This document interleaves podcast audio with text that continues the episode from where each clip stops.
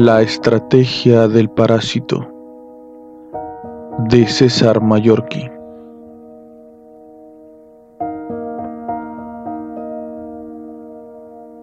Este libro está dedicado a Elena y María Astier Álvarez, porque tienen estrellas en los ojos e iluminan el mundo con sus sonrisas.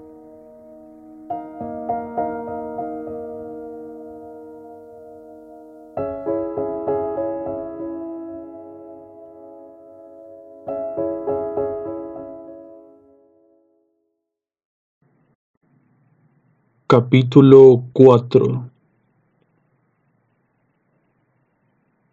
Al día siguiente, sin embargo, vi las cosas de una forma distinta.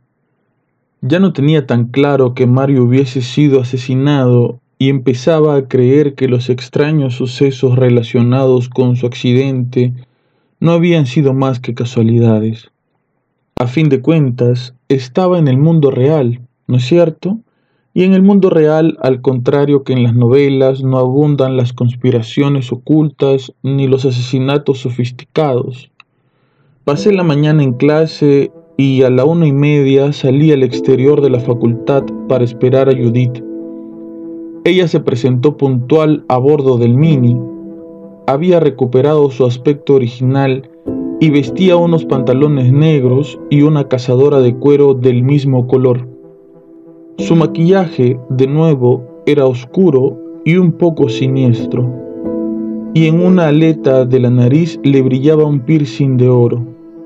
Me senté a su lado y partimos en dirección a la calle de San Laureano, a las afueras de la ciudad, donde se encontraba el piso de Mario. Tras unos cuantos minutos de silencio, comenté, Así que te apellidas Vergara, sin apartar la vista del tráfico. Judith asintió. ¿Quién es tu padre? pregunté. Se llama José. Ya, pero ¿a qué se dedica? A muchas cosas, respondió lacónicamente. Estaba claro que era la chica menos habladora del mundo, de modo que proseguimos en silencio el trayecto. La casa de Mario se encontraba en la cuarta planta de un moderno edificio de viviendas. Nos recibió uno de sus compañeros de piso, Felipe, un estudiante de ingeniería aeronáutica, y nos condujo al salón, donde se hallaba Eduardo, el tercer habitante de la casa, alumno de arquitectura. Tras acomodarnos en unas sillas, Felipe comentó, qué putada lo de Mario. Ha sido un palo, asintió Eduardo. ¿Cómo lo llevas? le preguntó Felipe a Judith. Ya sé que lo habéis dejado, pero... Estoy bien, dijo ella. Quería preguntaros algo. La última vez que me encontré con Mario le vi muy raro. ¿Notasteis algo extraño en él? Los dos compañeros de piso intercambiaron una mirada. No puede decirse que Mario fuese normal, observó Eduardo. Pero sí, terció Felipe, Últimamente estaba más raro que de costumbre. ¿En qué sentido? Se tiraba todo el día y toda la noche encerrado en su cuarto, currando. Casi no dormía y apenas hablaba con nosotros. Supongo que estaba trabajando en la tesis, pero hará un mes o así, dijo Eduardo, vi en su cuarto un frasco de anfetas. El tío se estaba machacando. Hubo un silencio. ¿Eso es todo? preguntó Judith. ¿No ocurrió nada anormal? Felipe se encogió de hombros. No, nada, dijo. Bueno, está lo del robo, intervino Eduardo. ¿Qué robo? preguntó Judith, súbitamente interesada. El mismo día del accidente de Mario, mientras estábamos fuera, entraron en el piso y lo pusieron todo patas arriba. Lo alucinante, dijo Felipe, es que no se llevaron nada, y eso que Mario tenía un equipo informático de la leche pero ni lo tocaron, no sé qué narices buscarían. ¿Lo denunciasteis a la policía? preguntó Judith. ¿Para qué? repuso Eduardo. No robaron nada. Oye, terció Felipe con el ceño fruncido. ¿Pasa algo? No, nada, dijo Judith. Solo quería saber cómo le iba a Mario. Ya sabes que hacía tiempo que no nos veíamos. Por cierto, ¿todavía están sus cosas aquí? Sí, respondió Eduardo. Su hermano nos telefonó y dijo que pasaría a recogerlas la semana que viene. Judith me señaló con un gesto. Es que Oscar le dejó a Mario un libro, dijo, y le gustaría recuperarlo. ¿Un libro? Felipe me miró. ¿Qué libro?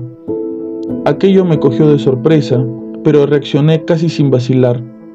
Neuromante, de Gibson, improvise, citando el primer título que me vino a la cabeza. ¿Una novela? Felipe puso cara extraña. Qué raro, Mario no solía leer novelas. Desde luego yo no lo he visto por casa. ¿Y tú, Edu? Tampoco. ¿Os importa que miremos en la habitación de Mario? preguntó Judith. No, claro, adelante. En el dormitorio había una cama, un armario, un par de sillas y una mesa de trabajo sobre la que descansaban dos monitores, un teclado y diversos accesorios informáticos. De las paredes colgaban varios anaqueles con libros y papeles apilados y como único adorno la foto de un tipo calvete con un rótulo identificado como John von Neumann. Al entrar en la habitación, Felipe, que nos había acompañado, dijo, estaba todo tirado por el suelo, y Edo y yo lo recogimos, pero estará desordenado, venga, os echo una mano. Así que nos pusimos los tres a intentar encontrar la novela que no estaba allí. Mientras revolví entre los libros, todos relacionados con informática, y los papeles, no dejaba de preguntarme qué se suponía que estábamos buscando en realidad. Entonces Judith se acercó a mí, me entregó disimuladamente un pendrive y susurró, Cuando me lleve a Felipe de aquí, enciende el ordenador y copia todos los archivos que encuentres. Acto seguido, se volvió hacia Felipe y le dijo, ¿me das un vaso de agua? Judith y el compañero de piso de Mario se dirigieron a la cocina y yo me quedé solo en el dormitorio. Solo y un poco desconcertado, tras unos segundos de vacilación, examiné el equipo informático y comprobé que todos los aparatos estaban conectados a una regleta llena de enchufes con un interruptor. Lo oprimí y al instante el equipo cobró vida. Me senté frente a la mesa y mientras el ordenador se iniciaba, me puse a buscar una excusa convincente por si me sorprendían fisgando. No encontré ninguna, así que me concentré en los dos monitores. El de la derecha mostraba el escritorio del sistema operativo Mac de Apple y el de la izquierda una pantalla en blanco. Empuñé el ratón y me puse a cliquear en busca de archivos, pero no encontré ninguno, ni uno solo, nada, cero. Tanto el disco duro del ordenador como otros dos externos estaban completamente vacíos. Solté el ratón y aparté la mirada, pensativo. ¿Cómo era posible que en el ordenador de un chiflado de la informática no hubiese nada? Eso no tiene sentido. De repente advertí algo por el rabillo del ojo. Alcé la cabeza y me quedé mirando la pantalla de la derecha. Ya no estaba el escritorio de Mac, sino un rostro, mi propio rostro. Parpadeé y mi imagen en el monitor parpadeó. Una cámara me estaba vigilando. Pasé la mirada por la superficie de la mesa y estaba allí, encima de la peana, una pequeña webcam que me enfocaba directamente. La debía de haber conectado sin darme cuenta. Entonces una nueva imagen me sobresaltó. Esta vez apareció en el monitor de la izquierda. Un rostro de mujer. La imagen apenas duró un segundo antes de que la pantalla volviera a quedarse en blanco, pero pude verla con toda claridad. Una joven rubia, muy guapa, que parecía mirarme fijamente. Un escalofrío me recorrió la espalda. De pronto, pese a estar solo, sentí como si una presencia invisible se hubiera materializado en el dormitorio. Al cabo de unos instantes escuché a lo lejos las voces de Judith y de Felipe acercándose. Me incorporé bruscamente, desconecté el equipo y abandoné a toda prisa la habitación. Supongo que esa fue la primera vez que él, el enemigo, vio mi imagen. Les dije que no había encontrado la novela y tras despedirnos de Felipe y Eduardo abandonamos el piso. Al salir a la calle me detuve y le devolví el pendrive a Judith. ¿Lo has copiado todo? preguntó. No, no he copiado nada. Arqueó una ceja. ¿Por qué? Porque no había nada, ni un solo documento. Un destello de sorpresa brilló en sus ojos. ¿Seguro? Sí, los discos duros estaban vacíos, titubeé. Aunque no sé, vi algo en la pantalla. ¿Qué? Exacto. ¿Qué había visto? Me encogí de hombros. Nada, no tiene importancia. Sería un salvapantallas o algo así. Tras reflexionar unos instantes, Judith miró a su alrededor y señaló un bar cercano. Son casi las tres, dijo. Vamos a comer algo. Nos sentamos en la barra del bar. Judith pidió un sándwich mixto y una Coca-Cola light, y yo una bocata de lomo y una cerveza. Mientras aguardábamos el pedido, Judith comentó, en la habitación de Mario no había ningún CD, ni pendrives, ni disquetes. ¿Te fijaste? No, la verdad es que no me había fijado. Quizás se los llevaron los tipos que entraron a robar, sugerí. ¿Y también robaron los archivos del ordenador? Puede. Sacudió la cabeza. No lo creo, dijo. Me parece que fue cosa de Mario. Mario se deshizo de sus propios archivos y borró la memoria de su ordenador? Es lo más probable, piénsalo. Mario había obtenido unas pruebas y pensaba sacarlas a la luz, lo dice en la carta, pero al mismo tiempo temía por su vida, es decir, pensaba que alguien iba tras él, de modo que reunió todas las pruebas y antes de irse borró los rastros. Es lo que yo hubiese hecho. Cerré los ojos y me froté el puente de la nariz. ¿Pruebas de qué? pregunté con cansancio. Ya sabes que no lo sé, pero al parecer es algo importante. Lo más probable es que esas pruebas estén copiadas en el pendrive que te envió Mario. Nos miramos en silencio durante unos segundos y entonces sucedieron dos cosas casi simultáneamente. El camarero llegó con el pedido y mi móvil comenzó a sonar. Atendí la llamada y una voz dijo en el auricular, Oscar, soy Tomás, de la Facultad de Informática. ¿Te acuerdas? Claro, ¿sabes algo del amigo de Mario? Sigue sin aparecer por clase, pero he conseguido su dirección y su teléfono. Apunta. Saqué un bolígrafo y anoté en una servilleta de papel el nombre de la calle y el número de teléfono.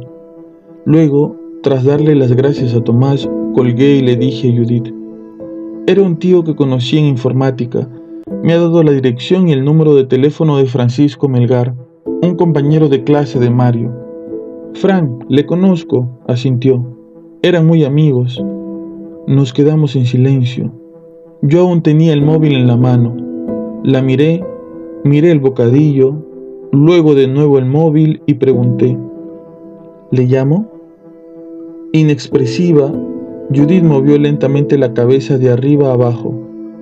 Vale, era una pregunta idiota. Marqué el número telefónico y al poco respondió una voz de señora mayor. Pregunté por Francisco Melgar y la mujer me pidió que esperara un momento. Medio minuto más tarde, una profunda voz masculina sonó en el auricular. Diga, ¿Francisco? Sí, ¿Quién eres? Me llamo Oscar, no nos conocemos, soy un viejo amigo de Mario Rocafort y me gustaría hablar contigo. ¿Podríamos vernos en algún momento? Hubo un largo silencio cuajado de estática. Mario ha muerto, repuso finalmente en tono gélido. Lo sé, verás, hacía un tiempo que no lo veía y quería hacerte unas preguntas sobre... Estoy muy ocupado, me interrumpió. Solo será cosa de media hora y si quieres, para no molestarte, voy a tu casa. Por favor, tengo mucho interés en hablar contigo. Pero yo no, coño. Volvió a interrumpirme, ahora con brusquedad. No tengo nada que decirte de Mario. La he palmado y punto. ¿Vale? Ahora déjame en paz. Y colgó. Judith me miró expectante. Me ha mandado a freír espárragos, dije. Judith entrecerró los ojos y tras una pausa sacó su móvil de un bolsillo. Le echó un vistazo al número que estaba escrito en la servilleta y lo marcó. Se llevó el teléfono a la oreja y al cabo de unos segundos dijo, Frank, soy Judith, amiga de Mario. ¿Te acuerdas de...? Se interrumpió y unos segundos después añadió, Oye, pero... Luego se me quedó mirando y devolvió el móvil al bolsillo. Me ha dicho que no vuelva a llamarle y ha colgado. De nuevo nos contemplamos en silencio. ¿Y ahora qué vamos a hacer? pregunté. Comer, respondió ella al tiempo que cogía su sándwich y le daba un mordisco. Judith me llevó a casa y se despidió de mí diciendo que ya no me llamaría. Al entrar en el piso encontré a Emilio en el salón, cobijado bajo una manta, mirando la televisión con la nariz enrojecida y un paquete de Kleenex sobre el regazo. Estoy malito, aulló al verme entrar. ¿Qué te pasa? Gripe, respondió con cara de perro apaleado. Vaya, qué putada. ¿Necesitas algo? Un masaje me vendría bien. Pues busquen las páginas de contactos del periódico. Aparte de eso, algo más, comida, medicinas He comido en la facultad y luego me he comprado un kilo de aspirinas. Entonces, ¿no vas a cuidarme y mimarme? No, pero cuentas con todo mi apoyo moral. Soltó dos estornudos consecutivos. Coño, que me estoy muriendo, musitó en tono plañidero. Y yo estoy a punto de irme a la radio. Tranquilo, sobrevivirás. Nadie me quiere, aulló de nuevo mientras me alejaba en dirección a mi cuarto. Estoy solito en el mundo. Aquella tarde, cuando estaba en la emisora, seguí dándole vueltas al asunto de Mario. Al averiguar que unos extraños habían entrado en su piso, el mismo día del accidente, las casualidades que rodeaban la muerte de mi viejo compañero de colegio dejaron de parecerme eso. Casualidades para convertirse en señales que apuntaban en la misma dirección. Alguien había asesinado a Mario para impedirle que hiciera públicas ciertas pruebas sobre algo. Pero es que, aparte de obsesionarme con aquella casi certeza, había otra cosa que no podía quitarme de la cabeza, algo que había dicho Judith. Esas pruebas, las pruebas de lo que puñetas fuese, debían estar almacenadas en el pendrive que me envió Mario. Y si a Mario le hubieran matado por eso, yo también estaba en peligro. Cuando acabé en la emisora telefoné a Paloma, pero no quedé con ella. Estaba cansado y no me apetecía salir. Además, mm, no sé, me sentía raro, confundido, estúpido, porque no podía dejar de pensar en Judith. Era absurdo, acababa de conocerla, pero me fascinaba. Porque era muy guapa, sí, aunque no se trataba solo de eso. A Judith la rodeaba una especie de aura misteriosa, como si fuese algo en ella que por mucho que lo intentases, jamás podrías conocer. Y ese toque enigmático era muy sexy. Sacudí la cabeza intentando espantar aquellos pensamientos y me fui directamente a casa donde encontré a Emilio metido en la cama y tiritando a causa de la fiebre. Le di un par de aspirinas, le calenté un bote de sopa y le hice compañía mientras se la tomaba. Luego se quedó medio dormido y yo me fui a mi cuarto. Sin tener en mente nada concreto, me senté frente al escritorio. Abrí un cajón, cogí el pendrive de Mario y me lo quedé mirando, pensativo. Luego contemplé de reojo mi portátil, que descansaba apagada sobre la mesa, y pensé que formatear un disco duro era fácil. Lo malo es que al hacerlo me cargaría todos los datos que había en el ordenador. ¿Por qué demonios decía Mario que había que examinar el pendrive en un ordenador formateado? ¿No bastaría con desconectarlo de la red? Así fue como cometí la mayor tontería de mi vida un error que me conduciría de cabeza al infierno. Encendí el portátil y una vez que se hubo iniciado, cerré la conexión con Internet Luego inserté el pendrive en un puerto USB. Al instante se abrió una ventanita de opciones de uso. Hice doble clic y en la pantalla se desplegó una carpeta, tal y como me había escrito Mario. Solo había dos archivos, Camaleón y Miyazaki. Tras unos instantes de duda, cliqué sobre Miyazaki y apareció una ventana en el rótulo, Insert Password. Me pedía una contraseña. Decepcionado eliminé la ventana e hice doble clic sobre Camaleón. Apareció otra ventana que me solicitaba permiso para instalar un programa. ¿Un programa? Soy un analfabeto informático, le tenía terror a los programas desconocidos, además no quería que quedara ninguna huella en el ordenador, así que cliqué sobre cancelar, desenchufé el pendrive y lo guardé de nuevo en el cajón. Acto seguido, me conecté de nuevo a internet y le eché un vistazo al correo electrónico.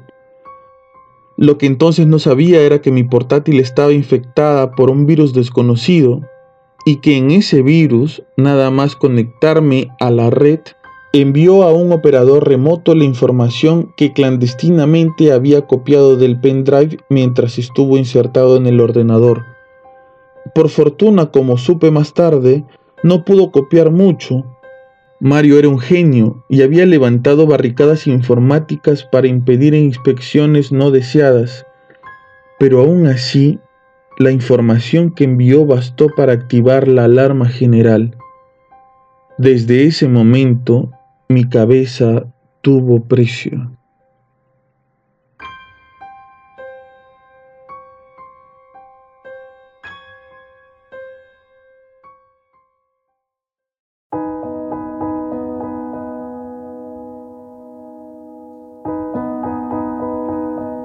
Se oculta, no puedes verlo, pero siempre está ahí, observándote vigilándote, espiando todo lo que haces y dices.